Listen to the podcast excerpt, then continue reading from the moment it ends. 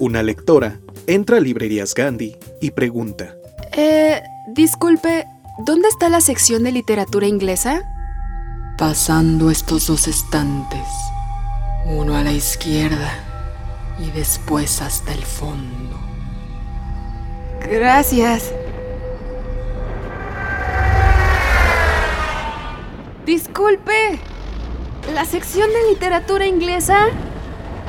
¡Sígase derecho! ¡Por este pasillo! ¡Ah! ¡Nos disparan! ¡Cúbrete! ¡Ah!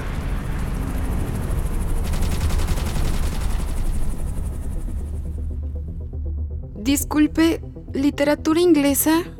Una noche. Su sección se encuentra pasando las obras de Julio Verne. Eh, gracias. Disculpe, señor, ¿usted me puede atender? Llamadme Ismael, pero no me interrumpa. Estoy cazando a Moby Dick. Uf, al fin llegué. En este podcast te traemos muchos mundos literarios. Encuentra el tuyo. Esto es Desde el Librero, el podcast de Librerías Gandhi. Sigue leyendo, sigue escuchando.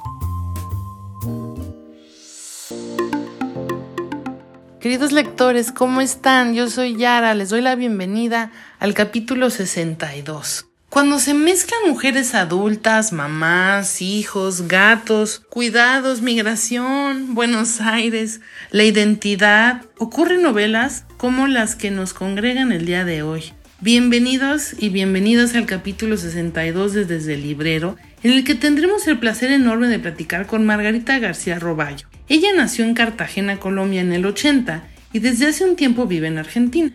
Es autora de las novelas Hasta que pase un huracán, Lo que no aprendí, Educación sexual y Tiempo muerto.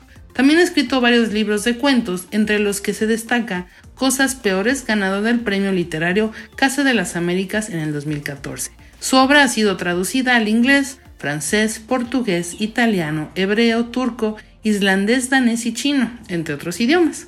En el 22 publicó su novela más reciente, La Encomienda, acerca de la cual conversa en este episodio con Irma Gallo. Y de su propia voz vamos a escuchar un fragmento de esta novela. También les traemos un pequeño reto. ¿Se acuerdan del escritor norteamericano Chuck Palahniuk?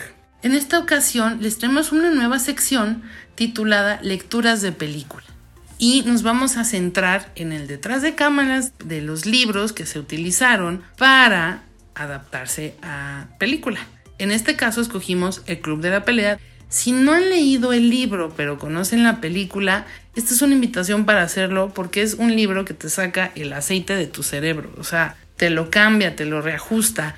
Es un ritmo eh, vertiginoso, impresionante de su narrativa. Yo les recomiendo y todo mundo que lo haya leído que se den la oportunidad de hacerlo.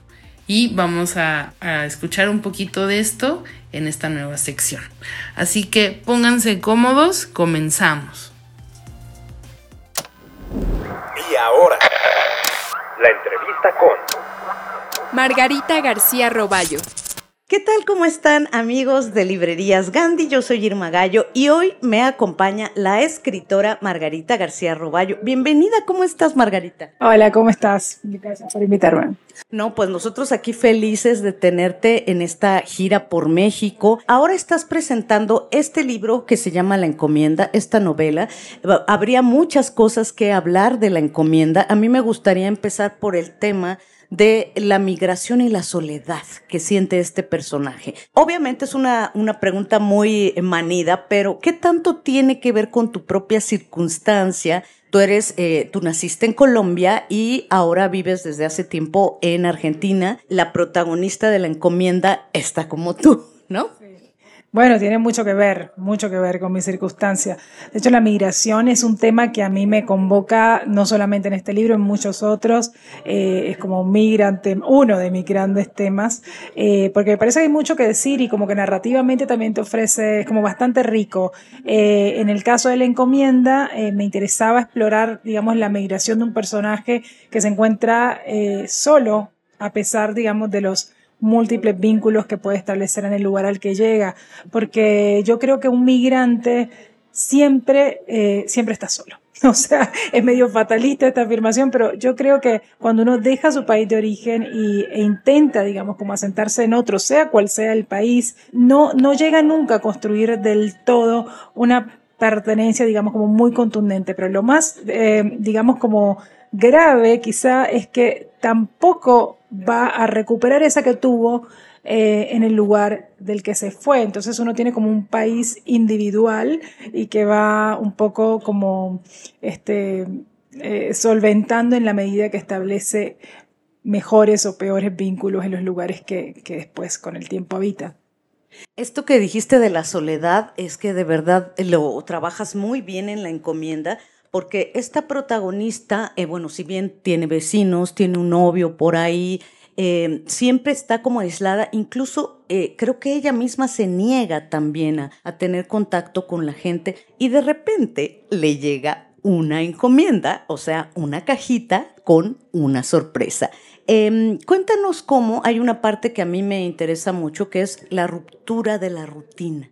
Cómo el, lo que viene en esta caja, luego vamos a hablar un poquito más, pero cómo lo que viene en esta caja rompe con la rutina que ella ha establecido con tanto cuidado. Sí. Bueno, es que sucede, ¿no? Como de repente, un, en este caso, bueno, es como un, una un gran paquete inesperado, literal y metafóricamente, este, pero, pero sucede, digamos, que a veces las, las, rutinas están construidas de una manera, digamos, como tan apretada, si se quiere, que cualquier pequeña fisura, digamos, pequeña este, alfiler que pincha esa rutina apretada, la hace que se resquebraje por completo, ¿no? Eh, y en ese sentido, la rutina también podemos entenderla como, como metáfora de esto que decías, ¿no? De una vida construida por alguien en solitario, en donde consigue establecer, digamos, tira una soga acá, tira una, una, una soga por allá, es como que consigue establecer ciertos vínculos vivir en un lugar, digamos que le es suficiente, nunca una vida demasiado, digamos, llena de cosas, pero una vida suficiente eh, pero muy frágil, ¿no? Muy frágil, porque ante la menor duda, ante el menor trastabilleo, esa vida y esa rutina y esa estabilidad emocional que supuestamente ha alcanzado se resquebrajan igualmente. Sí, es impresionante. Y hay un elemento ahí que yo diría fantástico, que tiene que ver con lo que llega en esa caja, pero además me interesa explorar la relación entre estas dos mujeres, entre una madre y una hija, que además eh, también otra frase que me, que me dejó así fue, camino junto a mí dentro de unos años, algo así, estoy parafraseando, ¿no? Y una mujer eh, que además ha estado lejana de su madre en todos los sentidos, no nada más la distancia física obvia, sino que ha estado lejana y de repente se ve forzada otra vez a esta convivencia. Claro, es, eh, es como el vínculo materno es algo que, a ver, que como que nos constituye, para mí la madre es el origen, eso, pues apartamos del hecho que para mí, digamos, eh, incluir a, la madre como personaje central de esta novela tiene que ver con que la narradora está preguntándose por su origen constantemente, por su historia personal eh, y por todos esos huecos que tiene en su historia personal justamente. Y la, y la respuesta más contundente es, eh, es la figura de la madre, ¿no? Porque para mí la madre es sinónimo de origen. Em, y entonces, bueno, y esta, esta, este pasaje que recuerdas, que es algo así, claro, como que ella dice, estoy caminando eh, al lado del futuro de mí misma o algo así, tampoco sé muy bien si es exactamente eso lo que dice, pero, pero tiene que ver con el temor también de esta narradora de, de ser como una continuidad de esa misma historia, ¿no? Es como que ella dice, no, no sé muy bien, o tengo, tengo una especie de bruma eh, con respecto a, a de dónde vengo, pero no tengo la menor duda de que probablemente repetir esa historia, ¿no? Como ese temor de, que somos una continuidad finalmente de las historias de nuestros padres, de nuestros antepasados y que eso no termina nunca, ¿no? Es como una especie de loop maldito del que nadie se puede escapar y ese es como su gran temor. Y por eso su búsqueda y, su necesidad de, de, sentirse parte de algo. ¿Dónde, ¿Dónde está el momento en el que yo pueda decir, ok, soy parte de esto eh, y sentirlo, digamos, con verdadera como, como, como genuinamente, ¿no? Y, y quizá una de las cosas que plantea la novela es que eso que ella está buscando, ese, el, el, principio de ese sentirse parte, podría estar situado en el terreno de la posibilidad. O sea, hay un momento en que ella se pregunta, bueno, busqué tanto en el pasado, busqué en el presente, no encontré nada, ¿dónde no busqué todavía? Bueno, no buscó en el futuro, ¿no? no eh, y quedas quizá parada frente a la posibilidad de que eso que busca pueda estar en el futuro. Wow, fíjate, sí, sí, sí, tiene muchos, me hace mucho sentido también. Y el, el tema también de los símbolos. Hay un montón de cosas que son súper, por ejemplo, el gato, y hasta la voy a poner aquí, que la novela es una gatita que se llama Ágata. Ágata también es un, digamos, no, tal cual, es un personaje de esta novela, ¿no? Eh, ¿qué, ¿qué, onda con Ágata? A ver, cuéntanos, Margarita. Bueno, Ágata es... Eh de los elementos que ponen en contradicción a esta narradora que supuestamente es alguien contento con su desarraigo, buscando una libertad que solo le permite, digamos, su, su, que la habite ella y en un lugar, digamos, elige un departamento pequeñito, una, un solo, como intenta como reducir su vida a lo mínimo indispensable como para no desbordarse, lo cual no incluye de ninguna manera hacerse cargo de nada, ¿no? No planta una planta porque dice se va a marchitar o primero voy a perder yo interés antes de verla marchitar si quiero, o sea, como es alguien que que dicen no sentir esa necesidad ni ese llamado de, de hacerse cargo de algo, de cuidar. Y sin embargo, Ágata es uno, digamos, de esos personajes que, que, consiguen derrumbar todas esas certezas. Es una mascota del edificio de la que nadie se quiere hacer cargo y finalmente termina ella como adoptándola y, y, y bueno, y, y, desarrolla como una, una relación y un vínculo con este animal que es muy importante también con respecto a la, a, a la presencia de la madre que finalmente está en la novela y que juegan un poco como, como si fuera como un espejo, ¿no? Como que a veces está, cuando está la madre no está la gata, cuando está la gata no está la madre, o, o, o, más bien lo contrario, un espejo, ¿no? Como aquello que se repele. Eh, y así como está Agata, Agata también está, por ejemplo, el, el vecinito que ella cuida, ah, que, sí. a, que es algo que supuestamente hace obligada por las circunstancias, pero que uno puede adivinar que hay cierto, digamos, como cierta ternura y cierto gusto también en hacerse cargo de ese nene. Sí, también ahí es todo un tema y la relación con la vecina, con la mamá de este, de este niño, ¿no? También es una relación este, tirante, extraña, eh, contradictoria, ¿no? Llena de contradicciones. Claro. Bueno, es una narradora, es, es un, es, está llena de contradicciones. Y, y, bueno, y una de esas es esto, ¿no? Como está, está como enojada con la madre por abandonar al niño, pero al mismo tiempo eh, como que es capaz de entender lo que le pasa a la madre eh, y al mismo tiempo es incapaz de abandonar al niño. O sea, en un momento se lo dejan a pesar de ella, no puede cuidarlo, igual lo tiene y está y le hace una merienda y es como alguien que alcanza a llegar, digamos, como a, estos, a estas instancias de, de ternura que ella misma no se ha permitido como conocer, ¿no? Y, y, y, con, con respecto a la madre también la madre, la niñera, la amiga ausente. Creo que hay un intento ahí también por recrear estos vínculos que establecemos entre las mujeres, en general mujeres solas, ¿no? Mujeres que, que aunque estén, digamos, con, con, insisto, aunque tengan como un montón de vínculos a los que aferrarse, tienen esta condición como existencial de sentirse muy solas. Y hay una escena en la que quizá con esta vecina esto se ve este, como verbalizado, uh -huh. cuando la vecina intenta decirle, eh, como te voy a tirar un tip de supervivencia, tienes que ordenar, tienes que hacer, o sea, usa lo que está a su alcance para traerle cierto alivio, cierto consuelo a su vecina, que termina diciendo, bueno, está bien, es un intento, pero como que nada, esta cosa de, de, de que las mujeres solas muchas veces terminan siendo eh, como la única compañía posible para aliviarse entre ellas. De las páginas del libro, directo a tu pantalla, te presentamos los clásicos de la literatura que han sido adaptados al séptimo arte. Quédate en Lecturas de película. Gentlemen, welcome to Fight Club. El Club de la Pelea es una novela publicada en 1996, escrita por Chuck Palahniuk, que en la actualidad puede ser considerada de culto y que nos cuenta la historia de un hombre que lucha con la falta de sentido en su vida. Sufre de insomnio crónico y se siente atrapado en un trabajo aburrido y sin propósito.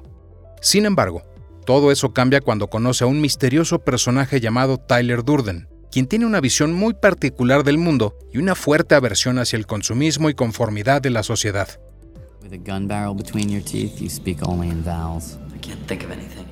Tyler es descrito como un hombre carismático, seguro de sí mismo y sin miedo a romper las reglas. Él invita al protagonista a crear un club de la lucha en donde se reclutan hombres para tener peleas clandestinas, liberando así su ira y la frustración reprimida que ocasiona el estilo de vida moderno. Sin embargo, eventualmente esta organización se convertirá en un colectivo más peligroso y violento. En 1999, el director David Fincher llevó la obra al cine, teniendo de protagonistas a Edward Norton como el narrador Like so many others, I had become a slave to the IKEA nesting instinct. A Brad Pitt como Tyler Durden. You know why they put oxygen masks on planes? So you can breathe. Oxygen gets you high. Y a Elena Bonham Carter, quien interpreta a la enigmática Marla Singer. When people think you're dying, man, they really, really listen to you instead Marla es un personaje crucial en la trama de El Club de la Pelea. Ella es la pareja de Tyler una mujer que se encuentra en la periferia de la sociedad luchando con su adicción y su enfermedad mental. En la novela, Marla es un personaje más desarrollado y complejo que en la película, pero en ambas obras es presentada como alguien que está en constante búsqueda de algo más, algo que la haga sentir viva, y esto lo encuentra en su relación con Tyler.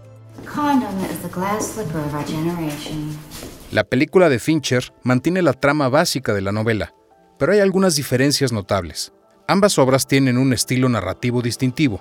La novela de Palahniuk utiliza un lenguaje ágil y directo que es altamente efectivo en transmitir la atmósfera ansiosa y caótica de la historia.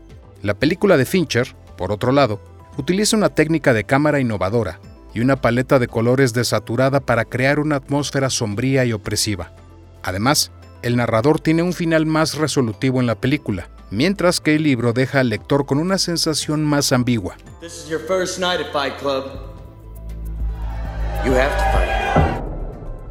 El Club de la Pelea es una obra fascinante y compleja, tanto en su versión literaria como en la cinematográfica.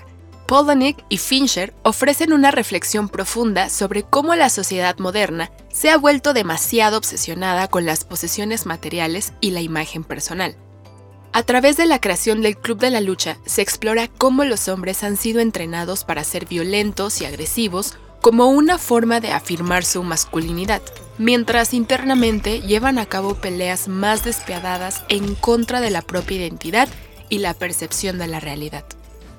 Si quieren conocer el momento más esquizofrénico de nuestro protagonista y el giro inesperado respecto a la identidad de Tyler Durden, les invitamos a leer la novela y ver la película. Solo recuerden que la primera regla del Club de la Pelea es que no se habla del Club de la Pelea.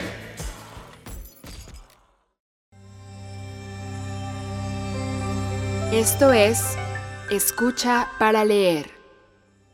En esta ocasión, en Escucha para leer, vamos a escuchar de la voz de Margarita un fragmento de su novela La encomienda. Bueno, esto viene de la escena en que la vecina la, visita para decirle que se le fue la niñera, que si la puedo ayudar y ella dice no puedo ayudarte. Y es como que es una situación medio incómoda porque la vecina realmente necesita su ayuda, pero ella siente que está abusando, pero no le puede decir que no y termina diciéndole, bueno, sí, te lo cuido cuando puedas. Y la vecina se siente como agradecida, se va, cierran la puerta, se despiden como con una especie de, saludo torpe y, y, le dice que, mm, le dice esto, ya está por irse, pero otra vez se da vuelta. Te voy a dar un tip de supervivencia. Está deseosa de retribuirme. El tip es su regalo. Cuando te sientas abatida, Ordena. Me agarra el antebrazo, sus dedos están fríos. Ordena todo lo que encuentres. Se llama ocio productivo y a vos te va a hacer bien porque a mí me hace bien y en el fondo somos parecidas. ¿En el fondo de qué?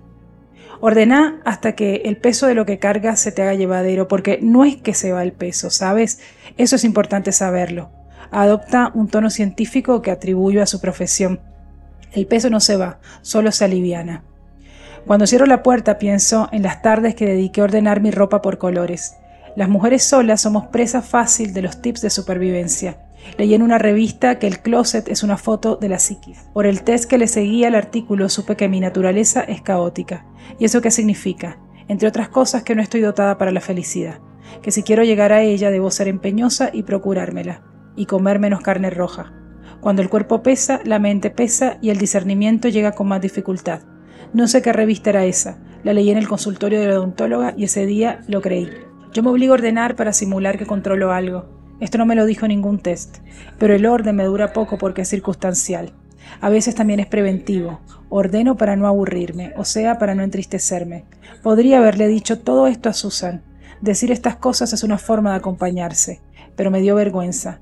La idea de que hay un saber que nos calza a todas es ingenua, lo mismo que descubrir en la vida ajena una conexión secreta con la propia. Cada vez que alguien suelta un a mí me pasó exactamente lo mismo, sé que está por contar algo que no tiene nada que ver con la historia original. Quizás sea un gesto solidario y yo no soy capaz de percibirlo. Recibir una anécdota de segunda mano y sentirla como propia y contarla como propia y transferírsela a otra persona y luego a otra hasta que la historia original ya no importe.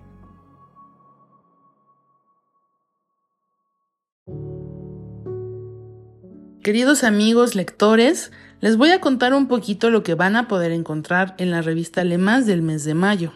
La novela ha sido una herramienta invaluable para explorar otras vidas y otros universos, y sumergirnos en las experiencias y en las emociones que no podríamos imaginar de otra manera. Desde sus inicios, que algunos sitúan en el siglo XVII, con la publicación de Don Quijote de la Mancha, la novela ha indagado en la condición humana, a través de las historias que podemos encontrar en ella, nos adentramos en la mente y en el corazón de personajes que en otras circunstancias nos parecerían inaccesibles o extrañas. Así es que Harold Bloom, el crítico literario, le llama la hija ingrata del romance en prosa. Le dedicamos nuestra edición número 168 a explorar todo lo que la novela ha hecho por el mundo y lo que la novela significa para nosotros. En las palabras de Alberto Chimal, nos invita a pensar que cuando alguien escribe una novela, simultáneamente redescubre o reinventa la historia de este género. El artículo de José Luis Trevalara gira en torno a las condiciones que hicieron posible la consolidación del reinado de la novela. Para seguir además regocijándonos con las posibilidades de este tipo de obras, invitamos a nuestro querido Jorge F. Hernández que desde Madrid nos dice que toda novela vale por los cuentos que contiene la lírica que enuncia o evoca, la memoria e imaginación que ensaya en eso que llamamos ficción. Si elegimos este género fundamental, teníamos que, por supuesto, poner a una gran novelista fundacional en la portada. Joyce Carol Oates, heredera de William Faulkner, de Carson McCullers y Flannery O'Connor, que además en junio cumplirá 85 años. Y por supuesto incluimos un par de códigos QR, que porque pues si la revista la podemos hacer de 100 páginas la haríamos. Con esos códigos QR podrán entrar a dos artículos maravillosos de las increíbles autoras Marguerite Yourcenar y Elena Garro las cuales dialogan sobre sus novelas que no dejan de maravillarnos. También hay un póster central en donde podrán verse tal vez reflejados en sus gustos literarios de cómo es el librero personal de ustedes. Y hay un código QR que los va a llevar a ahondar en las respuestas que obtuvimos en un cuestionario que lanzamos sobre los gustos literarios de nuestros lectores. No nos queda además sino desear que las novelas nos sigan escribiendo el camino para encontrarnos. Recuerda que puedes encontrar tu revista en www.revistalemas.mx y en www.gandhi.com.mx. Continuemos escuchando la entrevista. Hay algo que yo te quiero preguntar eh, desde que te leí. Leí también, les quiero enseñar rápido que también Margarita publicó con Antílope, una editorial mexicana independiente maravillosa, este libro de ensayo que se llama Primera Persona. Eh, desde que yo te leí, leí primero Primera Persona, perdón por la redundancia, pensé, ¿quiénes han sido, si es que, si es que tú puedes encontrar ahora, eh, tener a la mente tus influencias literarias. ¿Quiénes son los libros, los autores a los que vuelves, Margarita? Bueno, es muy dinámico eso, va cambiando según el día, digo, este, pero en estos momentos, em, sabes que a mí me gusta acudir mucho a la poesía, a ciertas poetas eh, que siento que son como, como esa compañía de la que habla la narradora, yo siento que me proporcionan eso, como una especie de alivio, como un reseteo. Eh, y entre esas, por ejemplo, me gusta mucho la uruguaya Cristina Pedi Rossi, siento que es alguien que siempre me dio como sacudones necesarios cuando la leía y decía, wow, qué bien se siente esto. Eh, bueno, un clásico, Emily Dickinson. Eh, me gusta mucho también algunas poetas americanas como Sharon Olds. Em, y me gusta también, bueno, latinoamericanas estamos llenas de buenas poetas, Blanca Varela, Pia Bonet en Colombia, eh, en fin, eh, me gustan las poetas, últimamente son como mi, mi, mi, gustito personal, pero sí, después en narrativa hay, también hay un montón de, de, qué sé yo, de influencias, pero a mí lo, lo que más me ha influido realmente, que no solamente está dentro del ámbito de la literatura, yo creo que un escritor se debe dejar como, como influir por todo, no solamente por lo que lee, y a mí por lo menos me ha pasado, eh, esa influencia tiene que ver también como con tener calle, con salir. Sé que es un oficio solitario, pero uno se nutre mucho de lo que pasa afuera, ¿no? Aunque sea caótico y horrible, creo que todo eso te va como nutriendo. Em, entonces, bueno, no, en realidad creo que lo que más me ha influido, decía, tiene que ver con esas lecturas a las que uno accede por placer, o sea, más allá de que sea una revista, selecciones, que bueno, esto es un poco viejo porque ya los jóvenes no sabrán ni qué es, pero era una revista que llegaba por suscripción a las casas y y era un clásico, por lo menos en Colombia, eh, de estas revistas que tenían la risa, remedio infalible y unas secciones que eran fabulosas. Esa, pero puede ser desde eso, digamos, como consumos populares eh, hasta, no sé, el Quijote de la Mancha. Pero eh, quiero decir que tiene que, tiene que ser eso que, que te consiga transmitir algún tipo de conmoción, ¿no? Esas lecturas que uno entra, se mete de cabeza y no quiere soltar. Eso para mí es lo que más me ha influido, ¿no? Esa, esa, esa pulsión por leer cosas que me alivian de alguna manera. Qué maravilla. Oye, estaba pensando ahorita que, que nos decías esto de meterte de cabeza, estaba pensando en el mar, porque bueno, en primera persona hay mucha referencia al mar, incluso en la encomienda, cuando, cuando esta protagonista recuerda de dónde viene. Si tuvieras que irte tal cual a una isla desierta, ¿qué libros te llevabas, Margarita? Uy, qué difícil, me llevaría un Kindle para empezar, me llevaría el Kindle y lo llenaría de todo lo que pueda. es muy difícil, pero sí creo que, bueno, si he de elegir así algo, probablemente me llevaría Mira, mira, ¿sabes qué me llevaría? Me llevaría un libro de poesía, pero infantil, que siempre me resultó un libro maravilloso y que no entiendo cómo es que no ha leído todo el mundo y está por todos lados, o quizás sí, y, no sé, y me equivoco, pero es un libro que se llama... Em, ¿cómo se no, yo lo leí en inglés, se llama When the Sidewalks End, o sea, como donde termina el... Eh, banquetas, les decimos aquí claro, como la vereda o la acera serían.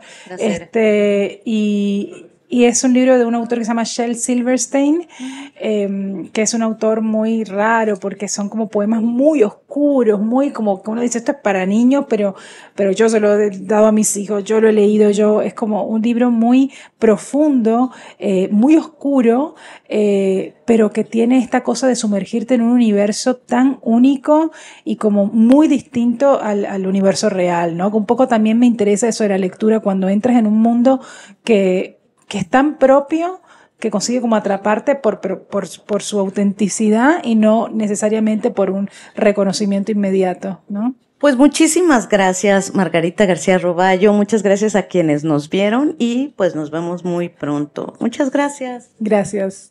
Chao. Queridos escuchas, esperamos que les haya agradado la nueva sección que les estamos ofreciendo. Y si quedaron con antojo de más lecturas y más recomendaciones, consulten nuestro sitio de noticias máscultura.mx y seguir nuestras redes en arroba revista Lee Más. La revista de este mes de mayo ya está afuera. El primero de cada mes ya la pueden consultar de manera digital. Y para los románticos que todavía aprecian las revistas físicas, la pueden encontrar en gandhi.com.mx directito a su casa por 25 pesos y por supuesto también físicamente en nuestras más de 40 tiendas a nivel nacional.